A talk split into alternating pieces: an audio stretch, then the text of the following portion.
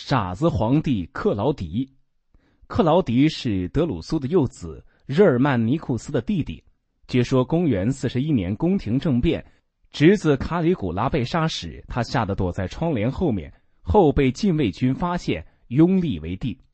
于是，罗马历史上第一个由禁卫军拥立的，也是唯一以傻著称的皇帝克劳迪，在垂暮之年，传奇般的登上了罗马权力的最高峰。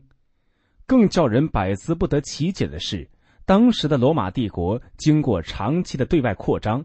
已经成了一个以地中海为内海、横跨亚非欧三大洲的大帝国。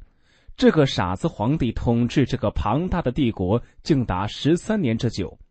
人们不禁要问：他到底仅仅是貌似呆痴、大智若愚呢，还是真的低能、受人操纵、愚弄？克劳迪的“傻子”称呼由来已久。童年和少年时期的克劳迪是不幸的。无情的病魔不仅损害了他的健康，而且影响了他的智力和思维正常发育。他身体弱不禁风，行动迟缓笨重，也不善于和人交谈。为此，他饱受痛苦、歧视和嘲笑。然而，就是这样一位傻子，不但在学术上有自己的见解，在政治上也颇有建树。克劳迪当政前的皇帝胡作非为。使罗马帝国事实上已经陷入了危机，国库空虚，元老大半丧亡，整个国家处在一个非常危险的境地。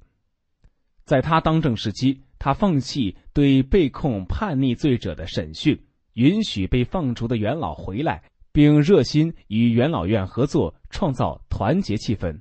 他积极完善自奥古斯都以来逐步建立起来的元首制新政权机构。并日益使其制度化。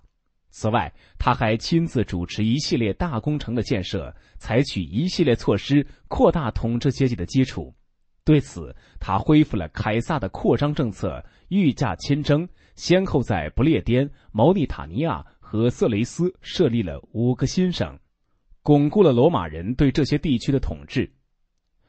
而学者们对他的评价更是褒贬不一。当时，罗马最著名的斯多葛派哲学家塞涅卡对克劳迪的描述评价却是前后截然相反，甚至是自相矛盾。在公元四十二年的一封信里，他称赞皇帝是凯撒之后最好心的人；但在不久后的一篇讽刺文里，他又把皇帝描绘成一个暴君、傻瓜。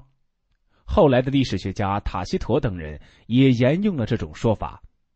至今，学者们仍对傻子皇帝看法不一。也许要彻底揭开克劳迪神秘的面纱，只有期待更多的考古资料的问世了。